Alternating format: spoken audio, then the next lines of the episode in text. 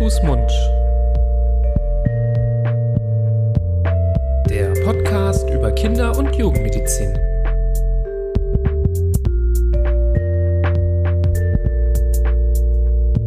So, herzlich willkommen, Florian. Grüß Gott. Schön, Hallo, dass wir es wieder geschafft haben, denn wir haben mal wieder eine Sonderfolge. So ist. Wie ihr ja gemerkt habt, vielleicht in den letzten Wochen haben wir versucht, mal so ein bisschen äh, das Bass-Thema der Nachrichten vielleicht mal so ein bisschen links liegen zu lassen.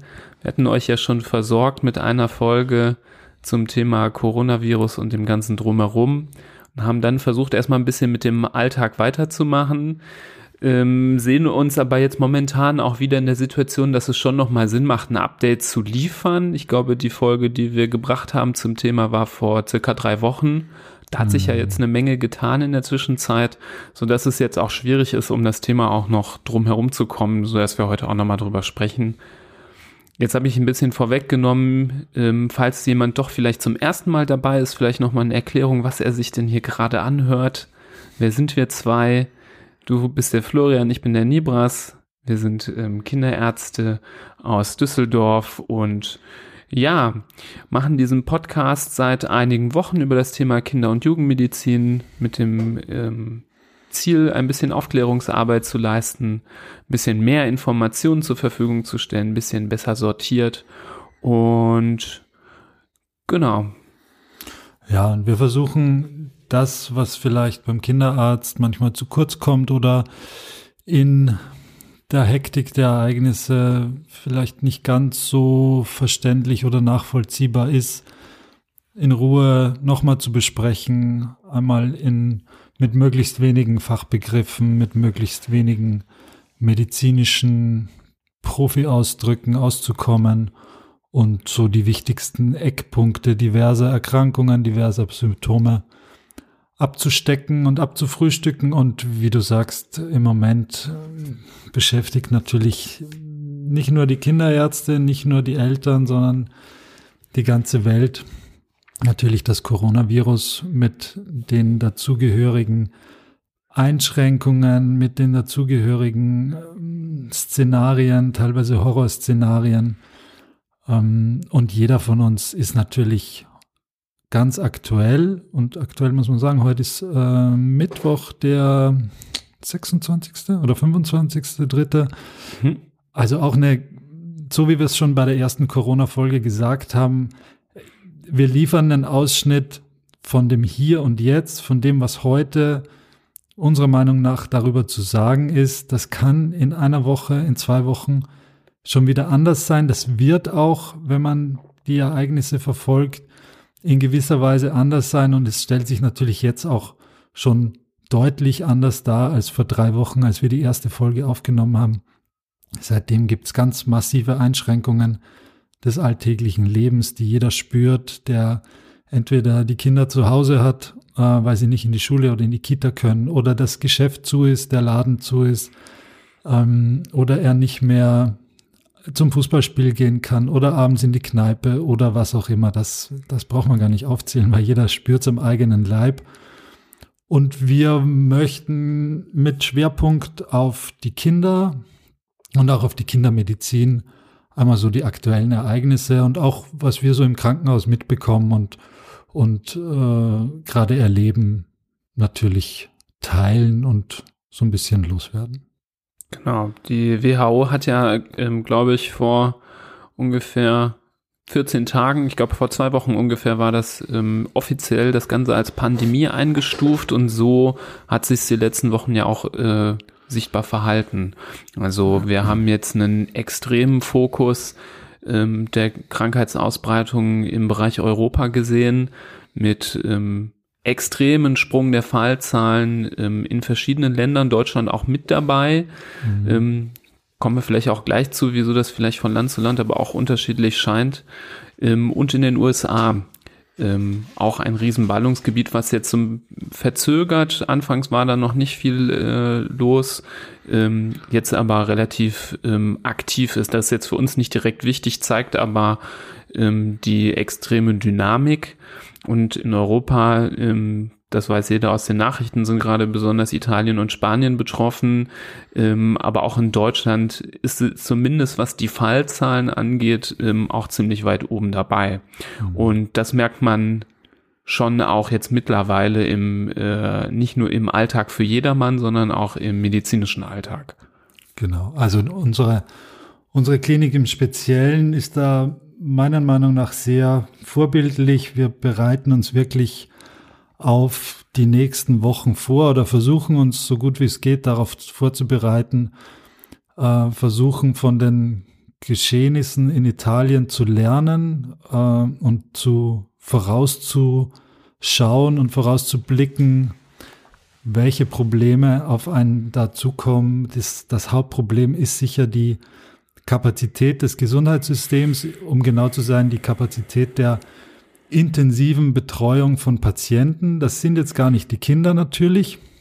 Oder was heißt natürlich? Es sind nicht die, nicht die Kinder, sondern es sind die Älteren, aber auch nicht nur die ganz Alten, aber nennen wir sie mal die Älteren, die mit der steigenden Infektionszahl natürlich auch in steigender Anzahl betroffen sind und ein kleiner Anteil davon schwer krank wird. Und wenn der kleine Anteil aber viele Menschen ausmacht, dann sind viele Menschen schwer krank und in Italien sind mehr Menschen schwer krank, als es ähm, Versorgungsplätze oder Intensivplätze gibt. Und dann äh, kommt das zustande, was jetzt gerade los ist, nämlich eine absolute Überlastung des Systems, eine Überlastung des Personals, die Pflege, die Ärztinnen und Ärzte, alle Krankenhausmitarbeiter, das ist, muss man so sagen, der blanke Horror. Äh, und wir hoffen, dass wir mit diesen Maßnahmen, wo sich, glaube ich, ein Großteil der Bevölkerung im Moment wirklich dran hält, nämlich äh, nicht auf die Straße zu gehen, wenn es nicht sein muss, nur zum Arzt oder zum Einkaufen oder zur Apotheke oder zum Beruf, zur Arbeitsstelle, dass wir mit diesen Maßnahmen die Verbreitung dieses Virus möglichst langsam voranschreiten lassen. Wir können es nicht aufhalten, aber je langsamer das voranschreitet und je länger es dauert, bis sich ein gewisser Prozentsatz der Bevölkerung infiziert, desto eher ist das medizinische oder das Gesundheitssystem dazu in der Lage, damit umzugehen.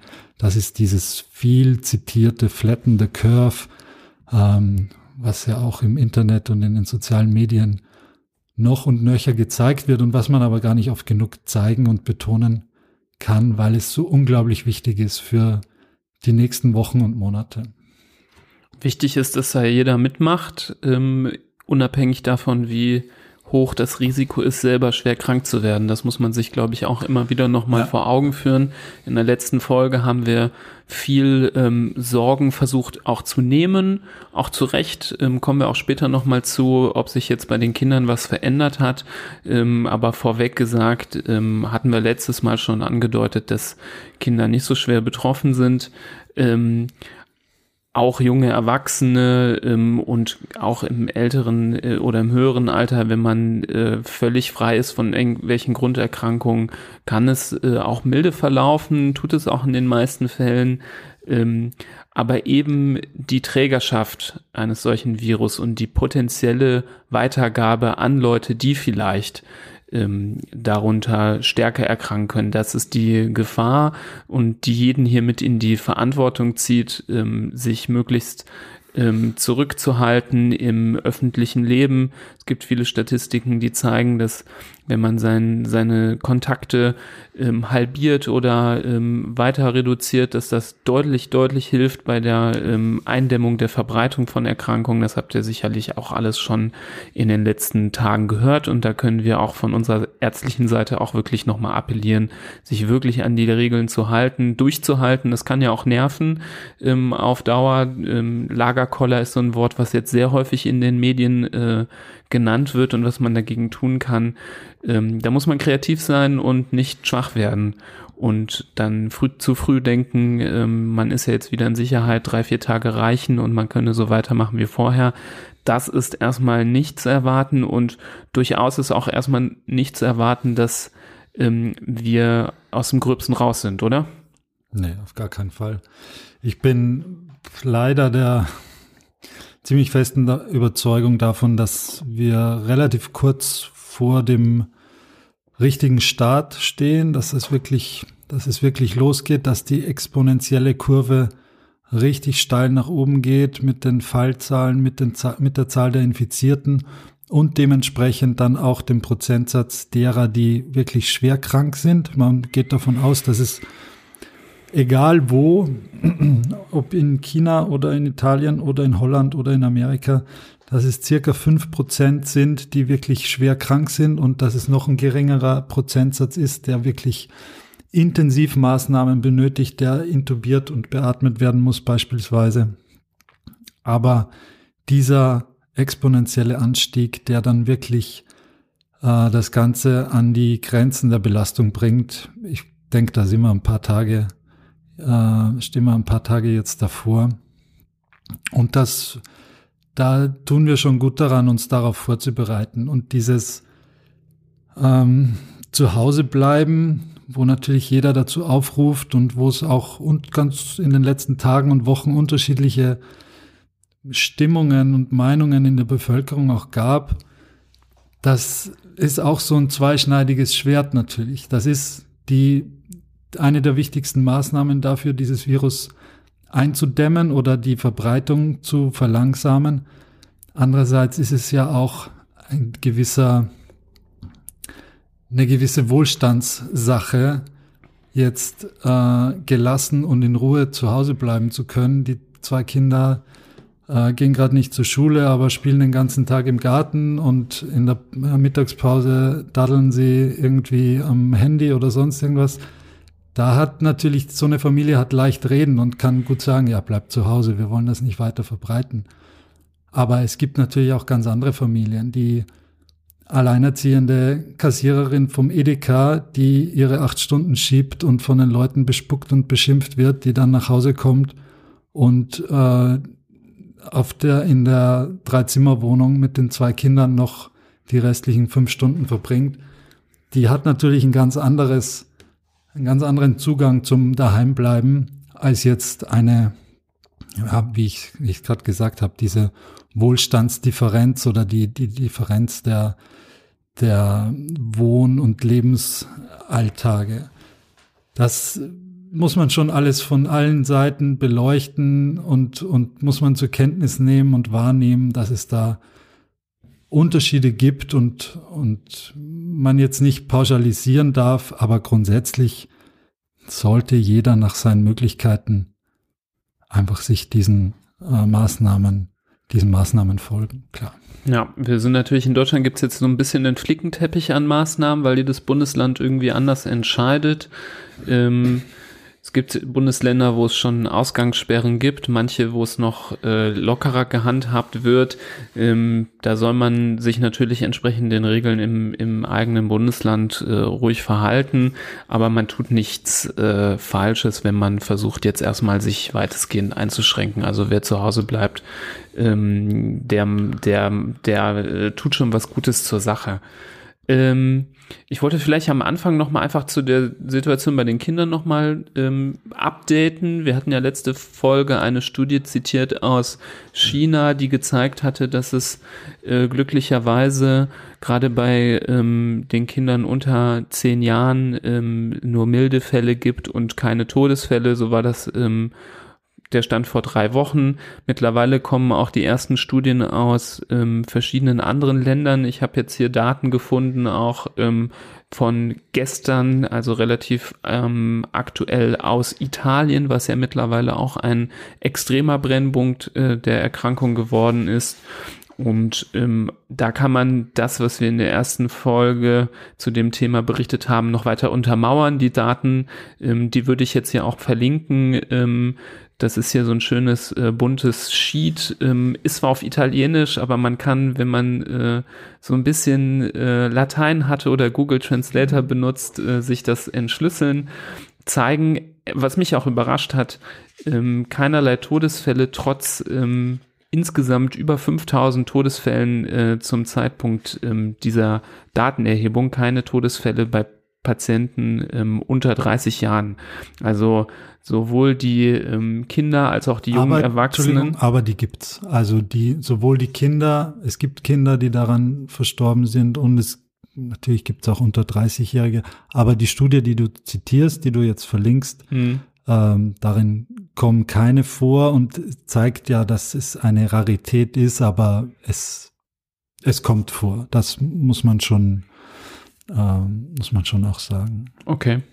Ähm, ich äh, erzähle einfach kurz zu Ende, was hier diese Genau. Grafik zeigt. Vielleicht kannst du mich ja dann korrigieren und sagen, ähm, wo du die anderen Zahlen her hast. Es ist schwierig. Man muss natürlich ähm, in solchen Zeiten auch damit leben, dass äh, nicht jede Statistik perfekt ist, weil ich glaube, die sich so schnell updaten, dass man ähm, da nie perfekte Daten haben kann. Jetzt zum Beispiel hier die Tabelle ähm, das war die Studie, die ich halt gefunden habe, die zeigt halt hier unten ähm, im linken Bereich, wie die Fallzahlen sind und zeigt natürlich das, was wir kennen, dass ähm, 40 Prozent hier in Italien der ähm, Todesfälle zwischen 80 und 90 waren, 10 Prozent über 90, ähm, 35 Prozent zwischen 70 und 80. Das macht wirklich das Gros aus und nach unten hin wird es immer weniger.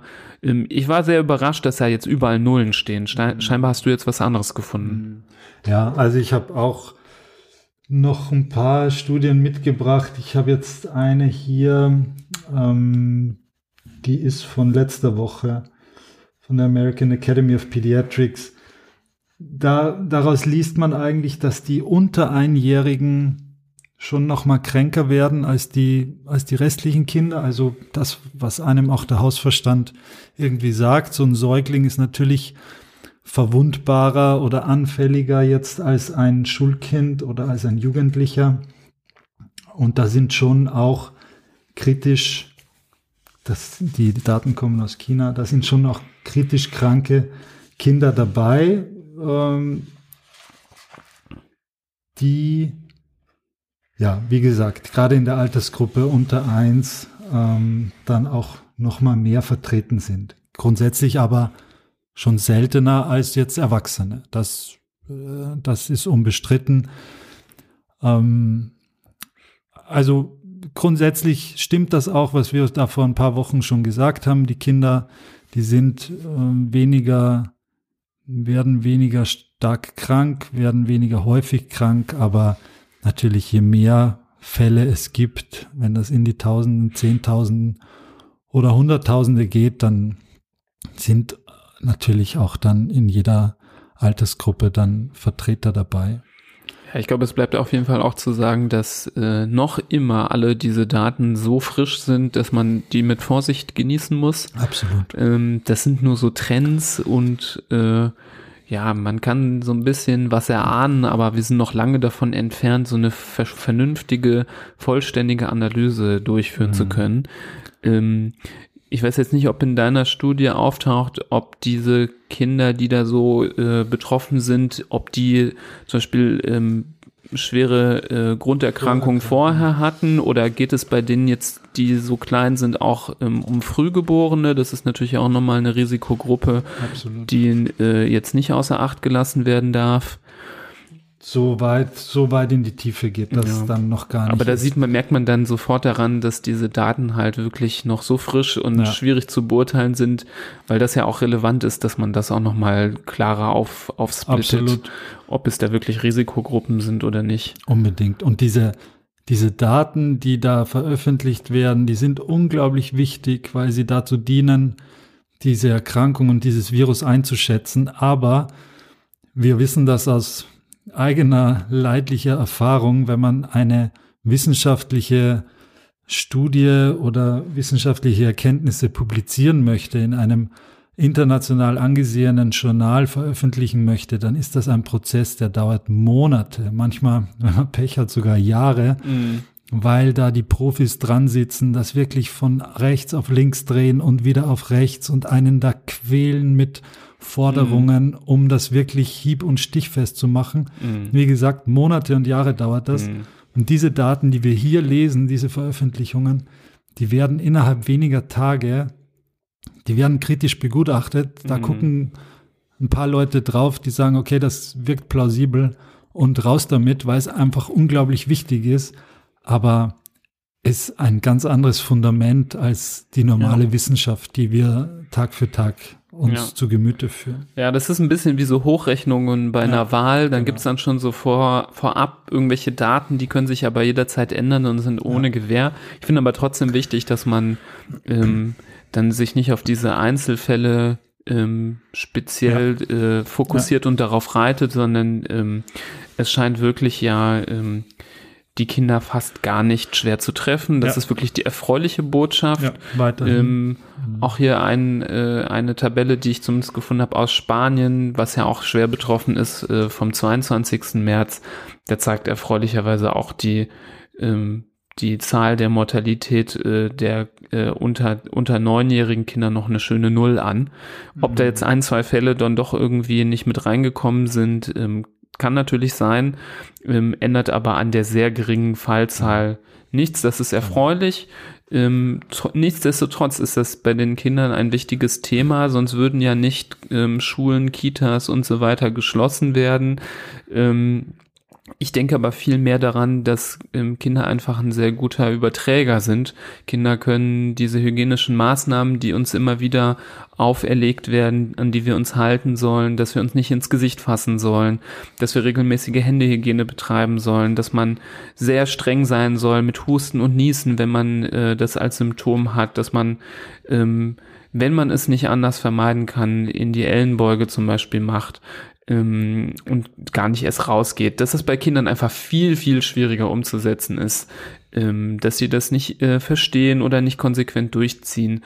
Und dann, wenn sie selber Träger sind und auch selber nur ganz milde erkrankt sind, trotzdem gefährlich sein können als Überträger der Erkrankung. Und auch deswegen muss man sie genauso vor der Erkrankung versuchen zu beschützen, wie jeden anderen auch, der mhm. ähm, unmittelbar gefährdet sein könnte. Mhm genau, genau so ist es, wie du sagst. Also einerseits, dass, dass sie nicht so zurechnungsfähig sind, ähm, auch wenn manche Mütter und Väter jetzt äh, gerade nicht erfreut sind über diese Aussage, aber so ist es halt bei den Kindern meistens, je kleiner sie sind vor allem. Und die Erkrankung ist nicht so stark, das heißt, die Symptome sind nicht so stark, das heißt, ich merke vielleicht gar nicht, wie krank oder dass das Kind überhaupt infiziert ist. Und dann gehe ich eben zu Oma und Opa und die werden dann möglicherweise schwer krank. Und das ist auch, das ist natürlich jetzt auch gerade ein Thema in ganz vielen Familien. Selbst meine Schwiegereltern und, und Eltern, die sitzen zu Hause, sind abgeschirmt. Meine Frau hat das Rentnerquarantäne genannt. da waren die auch nicht sehr erfreut drüber. Aber ähm, ich dachte, das wäre die AIDA-Kreuzfahrt. ja, das war sie, genau. Ähm, aber die soll man jetzt nicht zusammenlassen, weil das sind, das ist genau die Zielgruppe dann, die zu einem höheren Prozentsatz im Krankenhaus landet und uns die Krankenhäuser zulegt sozusagen und die Betten belegt im Kampf darum, dass es ihnen besser geht. Und wenn aber alle Betten belegt sind, dann hat es wiederum eine Auswirkung auf uns alle. Weil dann ist auch der 25-Jährige, der über den Zebrastreifen geht und vom Auto angefahren wird, sich das Bein bricht und in den OP muss, der hat dann auch kein OP-Bett, kein Intensivüberwachungsbett oder sonst irgendwas. Oder der 40-Jährige mit dem Herzinfarkt oder, oder, oder.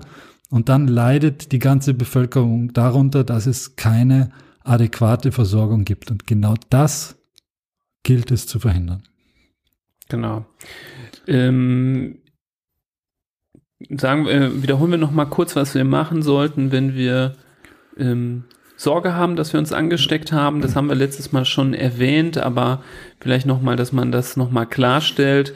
Ähm, ich glaube, so klar hatten wir es in der letzten Folge nicht gesagt, dass wenn man bei sich ähm, oder bei, bei seinen Kindern den Verdacht haben könnte, dass ähm, ähm eine Covid-19-Erkrankung ähm, ausbricht, dass man eben nicht sofort losrennt äh, in die Arztpraxis und womöglich ähm, weitere Leute ähm, ansteckt, sondern dass man als allererstes zum Telefon greift. Es gibt mhm. momentan ähm, natürlich neben der Möglichkeit, den ähm, Arzt des Vertrauens anzurufen, sehr viele Hotlines, die angeboten werden Ähm, die 116, 117 ist ja die Nummer der ähm, KV-Dienste, die wird ähm, landesweit angeboten zur ähm, Erstaufnahme von oder der, der Erstmeldung von einem Verdachtsfall, wo man sich beraten lassen kann ähm, da weiß ich aus äh, eigener Quelle, dass deutschlandweit jetzt diese Hotlines bestückt werden mit ärztlichem Personal ähm, oder mit ähm, Medizinstudenten, die mhm. schon sehr weit im Studium mhm. sind, mit ganz klaren Vorgaben, ähm, wie man sich in welchem Fall verhalten soll. Also da kommt man auch direkt raus bei sehr qualifizierten Leuten, die einen gut beraten können.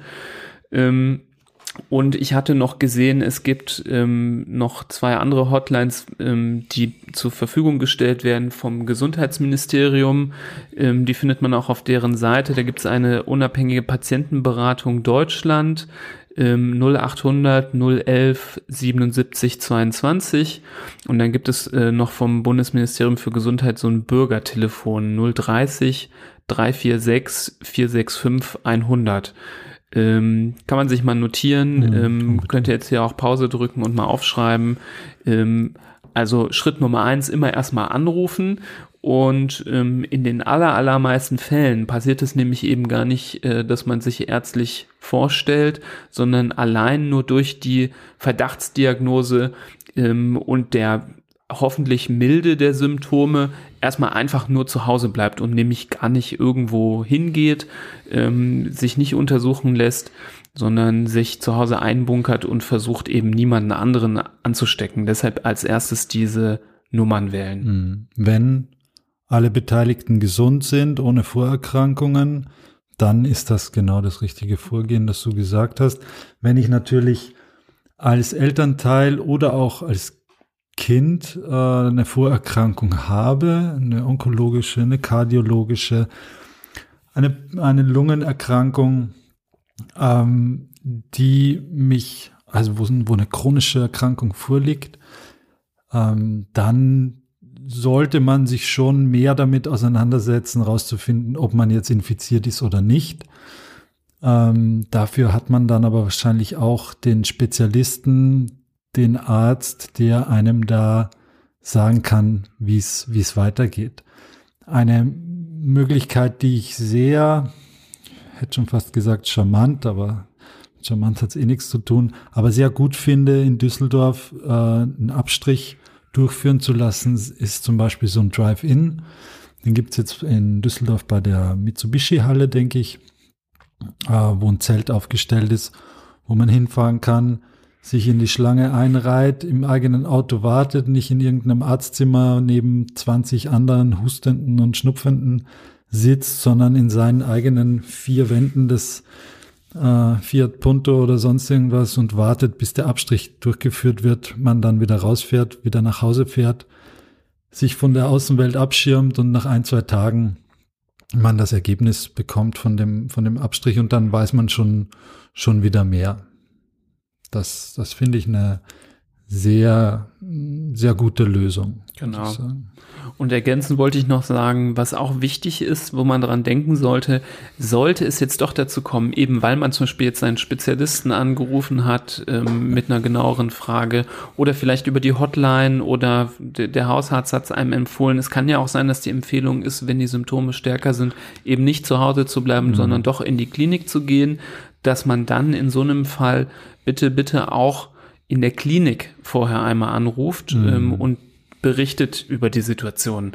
Das hilft dem, dem Krankenhaus mhm. auch. Die meisten Kliniken bereiten sich mittlerweile ganz gut darauf vor, aber wenn äh, so eine Klinik jetzt weiß, es kommt jemand, der hat ganz klare Symptome, die ähm, oder Symptome, die äh, nicht klar ähm, auszuschließen sind, dass es sowas sein könnte, dass es ähm, der Verdacht schon ähm, äh, im Raume steht, dass die dann einfach Bescheid wissen, weil ähm, so ist es jetzt auch bei uns, dass wenn äh, so ein Verdacht besteht, dass man zum Beispiel allein schon geografisch einen anderen genau. Weg ähm, in die Klinik reinfindet durch einen anderen Eingang, das versucht man dann so zu regeln, dass einfach die Leute, die eben nicht äh, die das eben nicht bekommen sollen, die vielleicht gefährdeter sind, eben gar nicht überhaupt ähm, exponiert werden gegenüber ähm, Patienten, die möglicherweise positiv sind.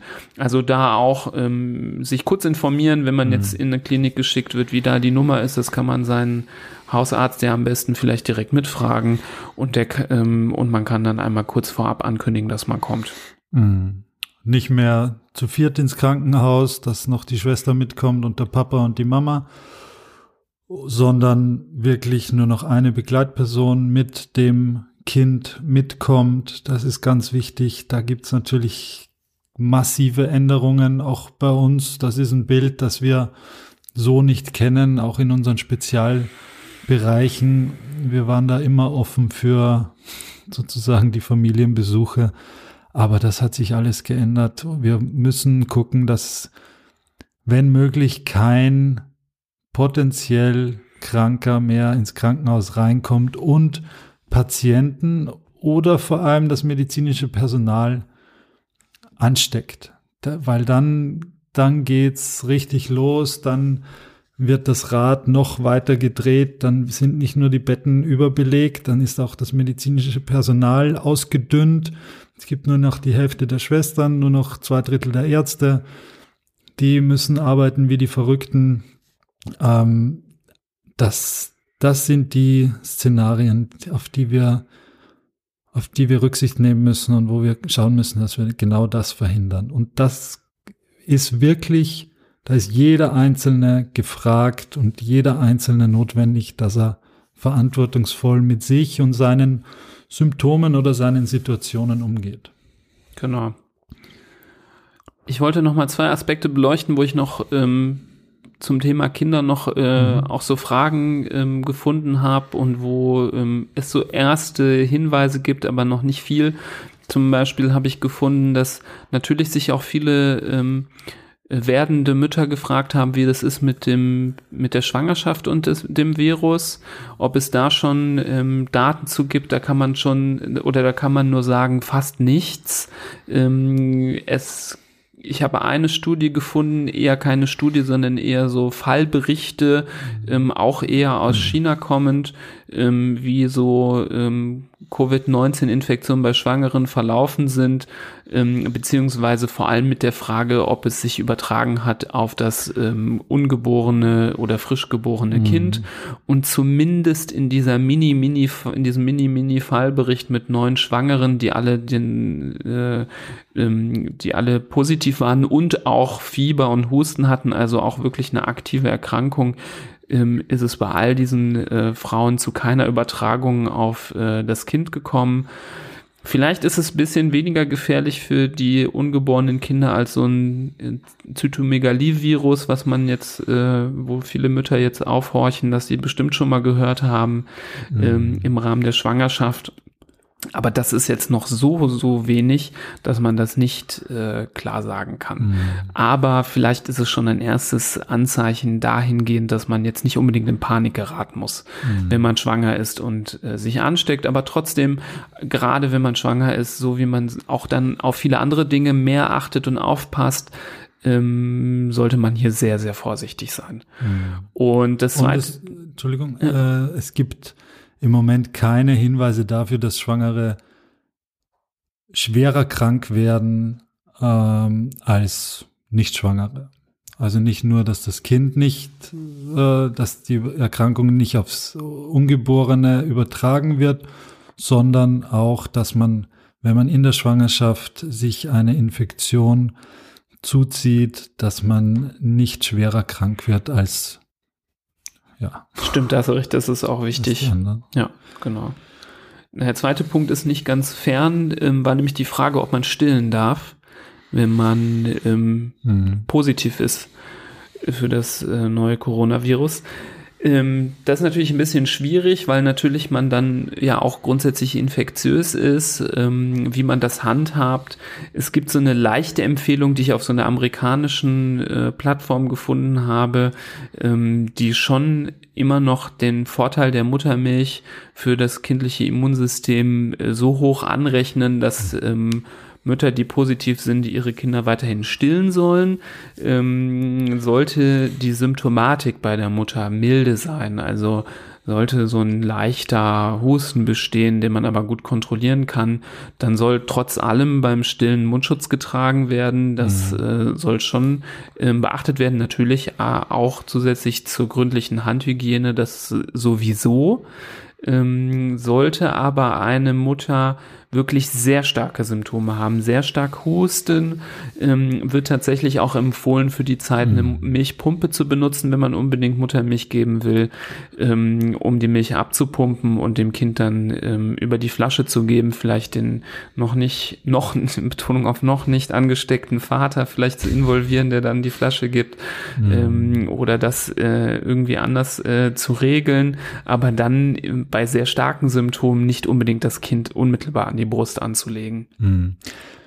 Ich weiß es nicht, aber ich gehe mal schwer davon aus, dass es nicht über die Muttermilch ausgeschieden oder übertragen wird, dieses Virus. Insofern ist es plus minus stillen eigentlich der normale Umgang mit dem Neugeborenen, den es zu beachten gilt und ob wie jetzt meine Handhabung meines starken Hustens oder meines starken, meiner stark laufenden Nase ist, meinem Säugling gegenüber, ob der jetzt an meiner Brust hängt oder nicht, ist dann sozusagen das, der gleiche Umgang. Genau. Und äh, ist aber ein ganz wichtiger Punkt, genau. Zum, so wie ich es bisher gefunden habe, scheint es ähm, in der Muttermilch nicht nachweisbar zu sein. Im Urin scheint es auch nicht nachweisbar zu sein und auch im Stuhl ähm, ist so ein bisschen äh, unterschiedlich. Aber mhm. was ich gesehen habe, zumindest beim RKI, steht, dass äh, mehrere Tage nach Ansteckung schon im Stuhl nichts mehr zu finden sei. Okay. Eher im, ähm, im Rachen war es auch nach Ende der Symptome oder Besserung der Symptome noch vier Tage lang nachweisbar. Und was Sie schreiben, ist, dass es im Sputum, also dem, ähm, was so ein bisschen tiefer sitzt in den Atemwegen, was man manchmal hochhustet, mhm. dann schon auch doch noch eine Woche lang na, äh, nachweisbar ist. Mhm. Ähm, aber in Stuhl und Urin, ähm, das scheint weniger ansteckend zu sein als mhm. ähm, Medium. Ja, das ist eine relativ komplexe Geschichte, muss man sagen. Also im Stuhl, ich meine mich erinnern zu können, dass es auch im, im Stuhl nachgewiesen wird, aber das sind nicht so ganz die eindeutigen Daten, da, da gebe ich dir recht. Und was jetzt das ähm, Ausgehustete und den, den Rachenabstrich sozusagen angeht, da kommt es relativ stark drauf an, zu welchem Zeitpunkt man steht in der, in der Ansteckung oder in der Infektion, weil zunächst sich das Virus im Rachen, also in, da hinten an den, an den Mandeln und äh, weiter dahinter noch im Kehlkopf ganz stark vermehrt, ähm, da dann auch die Symptome macht in diesen ersten, ich sag mal so sieben Tagen der, der, der Erkrankung. Und dann wird diese Vermehrung des Virus an dieser Stelle aber weniger. Dadurch können auch Abstriche dann negativ sein. Und die Erkrankung wandert aber weiter nach unten in die Lunge rein und kann dann dort wirklich eine Lungenentzündung auch auslösen, die ja dann auch die Probleme macht, wenn es um die beatmeten oder beatmungspflichtigen Patienten geht. Das ist so ein zwei bis drei zeitiger Verlauf, wo, wie gesagt, zunächst weiter oben das Virus nachgewiesen werden kann, dann wieder weniger, dann eher unten in der Lunge. Das kann man aber nur durch, durch ähm, sogenannte, ähm, ja, wenn man wirklich in die Lunge reinguckt mit schwerem Gerät sozusagen, eine Bronchoskopie macht, dann kann man das nachweisen.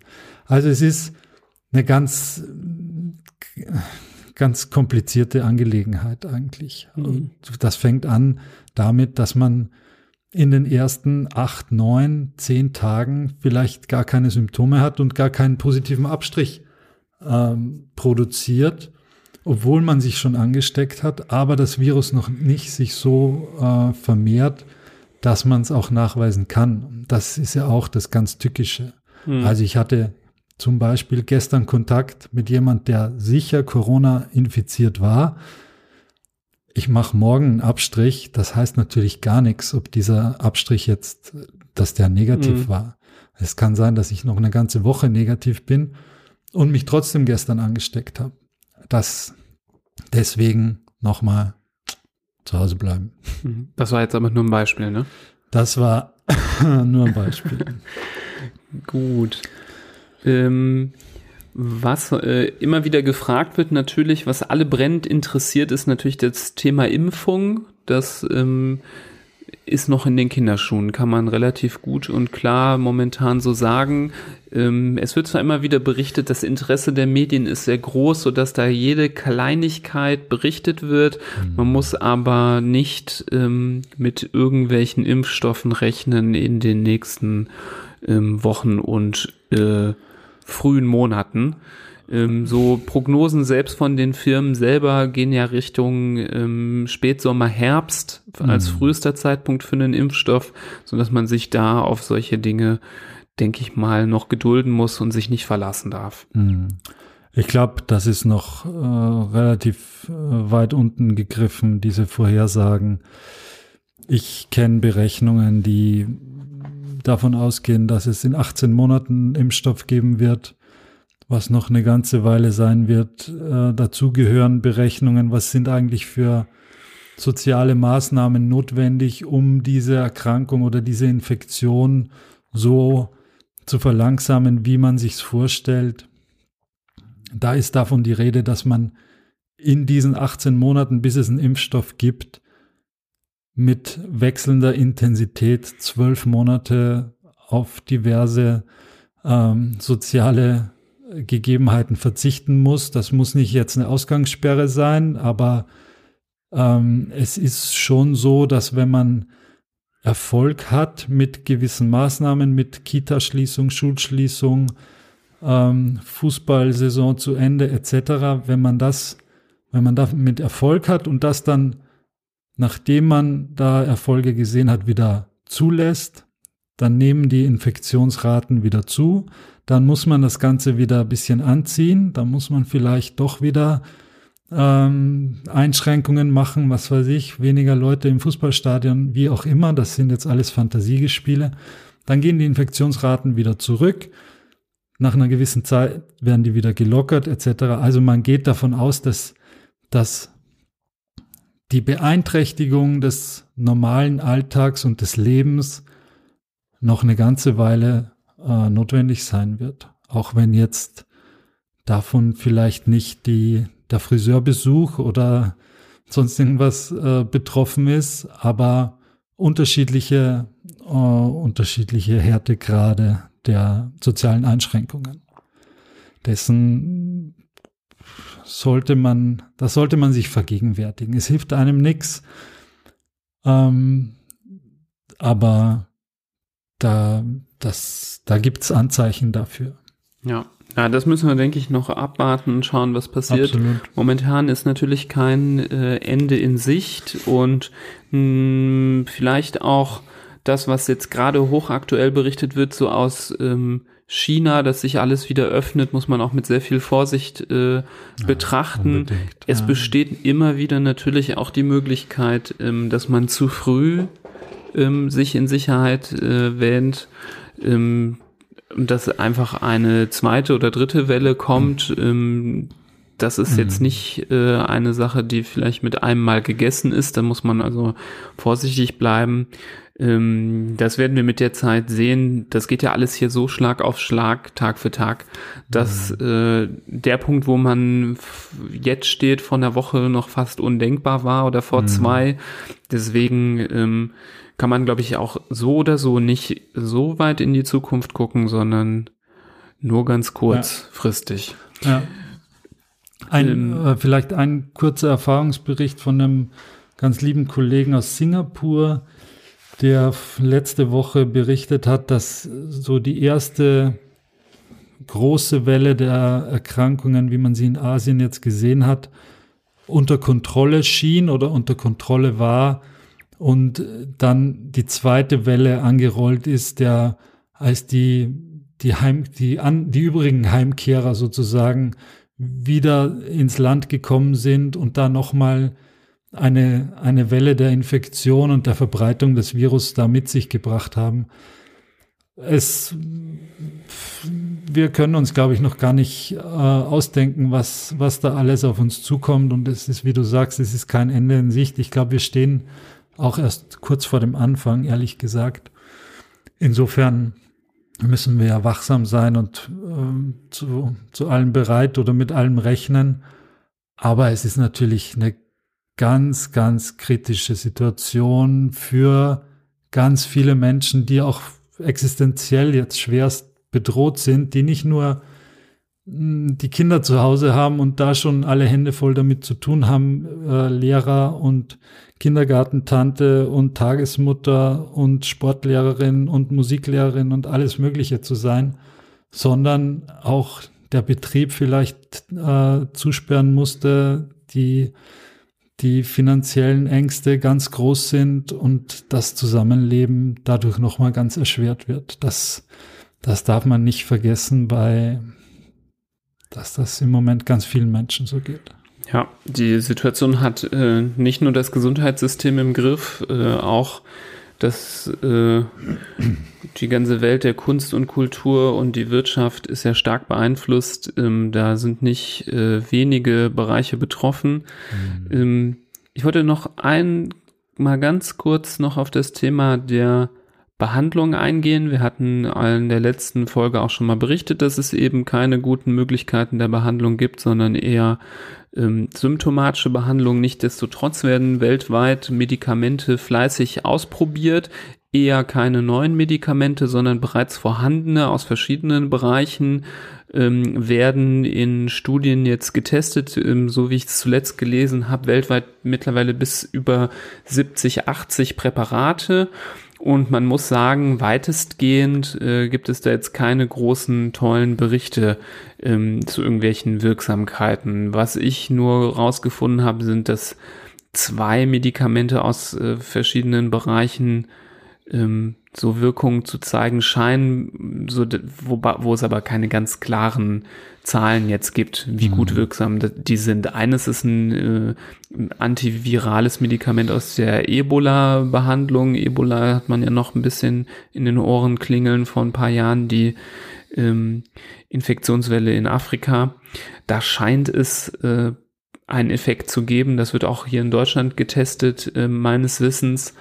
Und das zweite Medikament kommt eher aus der Malaria-Behandlung, also so eine Tropenerkrankung.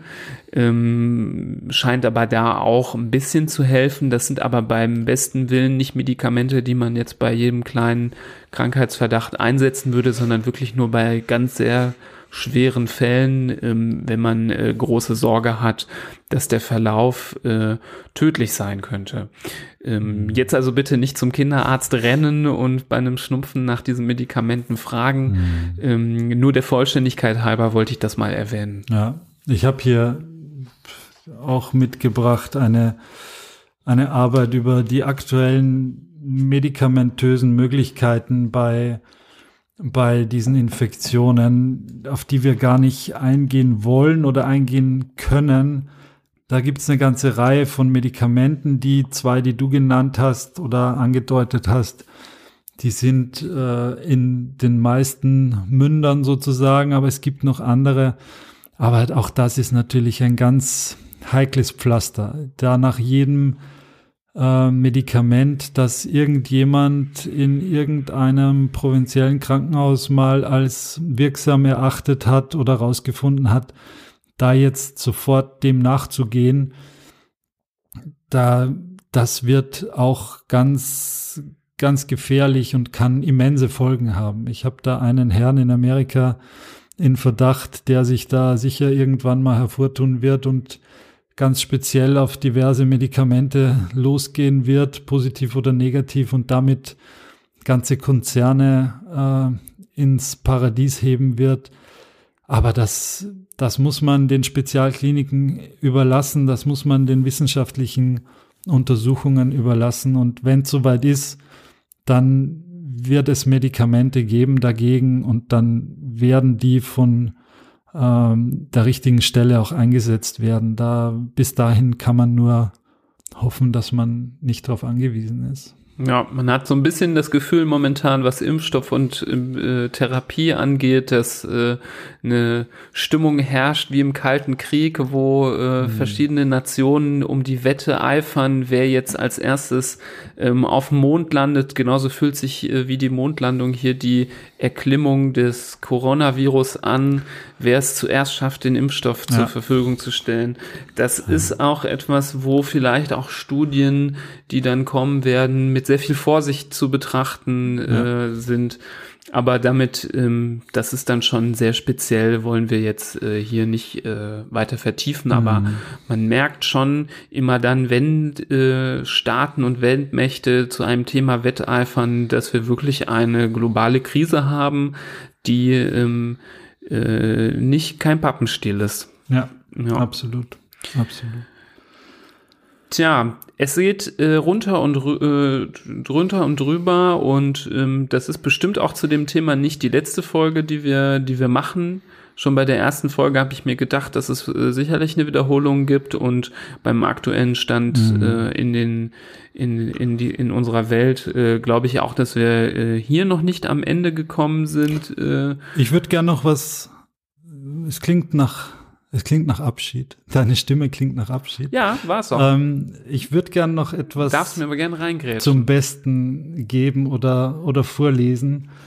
Ähm, ich habe ja gerade schon angedeutet, dass die Situation zu Hause bei den Familien sicher nicht einfach ist, ähm, dem jetzt gerecht zu werden, weil es auch eine ganz ungewohnte Situation ist. Das merke auch ich als äh, Papa von drei Kindern und noch mehr merkt meine schwangere Frau, äh, die Mutter von drei Kindern ist und ähm, da auch mit sämtlichen Pflichten und Sorgen und Ängsten jetzt ähm, damit konfrontiert sind mit der derzeitigen Situation.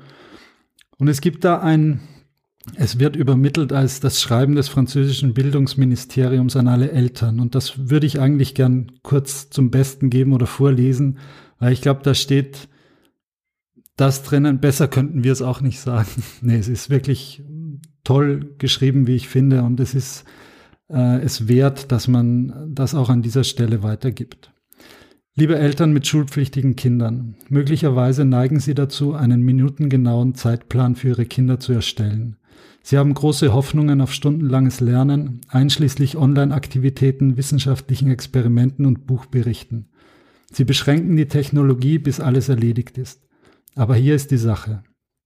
Unsere Kinder haben genauso viel Angst wie wir jetzt. Unsere Kinder können nicht nur alles, können nicht nur alles hören, was um sie herum vor sich geht, sondern sie spüren auch unsere ständige Spannung und Angst. Sie haben so etwas noch nie erlebt. Obwohl die Idee, vier Wochen lang nicht zur Schule zu gehen, großartig klingt, stellen sie sich wahrscheinlich eine lustige Zeit wie Sommerferien vor, nicht die Realität, zu Hause gefangen zu sein und ihre Freunde nicht zu sehen. In den nächsten Wochen werden die Verhaltensprobleme ihrer Kinder zunehmen. Ob es Angst, Wut oder Protest ist, dass sie die Dinge nicht normal machen können. Es wird passieren. Sie werden in den kommenden Wochen weitere Anfälle, Wutanfälle und oppositionelle Verhaltensweisen sehen. Das ist normal und wird unter diesen Umständen erwartet. Was Kinder jetzt brauchen, ist sich wohl und geliebt zu fühlen. Fühlen, dass alles gut wird. Und das könnte bedeuten, dass sie ihren Zeitplan auseinanderreißen und ihre Kinder ein bisschen mehr lieben müssen. Kekse backen und Bilder malen. Spielen Sie Brettspiele und schauen Sie sich Filme an. Machen Sie gemeinsam ein wissenschaftliches Experiment oder finden Sie virtuelle Ausflüge in den Zoo. Starten Sie ein Buch und lesen Sie gemeinsam als Familie. Kuscheln Sie sich unter warme Decken und tun Sie nichts. Machen Sie sich keine Sorgen, dass Sie in der Schule rückwärts gehen. Jedes Kind ist in diesem Boot und alles wird gut. Wenn wir wieder im Unterricht sind, werden wir alle den Kurs korrigieren und sie dort treffen, wo sie sind. Lehrer sind Fachexperten. Wähle keine Kämpfe mit deinen Kindern, weil sie nicht rechnen wollen. Schreien Sie Ihre Kinder nicht an, dem Programm nicht zu folgen. Setzen Sie keine zwei Stunden Lernzeit ein, wenn sie sich dagegen wehren. Wenn ich Ihnen eines überlassen kann, dann ist es das folgende. Am Ende wird die psychische Gesundheit unserer Kinder wichtiger sein als ihre akademischen Fähigkeiten. Und was sie in dieser Zeit fühlten, wird ihnen noch lange erhalten bleiben, nachdem die Erinnerung an das, was sie in diesen vier Wochen getan haben, längst verschwunden ist. Denken Sie jeden Tag daran. Bleibt sicher. Fand ich sehr weise Worte, wo ich nichts hinzuzufügen habe. Das ist viel besser als mein Schluss, äh, Schlussplädoyer. Ähm, das, äh, hat, von der Nachricht habe ich noch nichts gehört, aber die wird wahrscheinlich eher unter Eltern mhm. und Familien verschickt. Deswegen ist sie bei mir jetzt äh, noch nicht angekommen. Ähm, vielleicht haben sie ja meine Eltern bekommen, aber ich bin ja nicht bei denen in Quarantäne. Das stimmt, ja. ähm, deswegen äh, schön, dass du das noch vorgetragen hast. Ähm, das finde ich ist jetzt äh, ähm, dann jetzt aber tatsächlich ein guter Schlusssatz. Es waren jetzt viele ja. Infos, ähm, die jetzt hier in einer Folge ähm, zusammengekommen sind.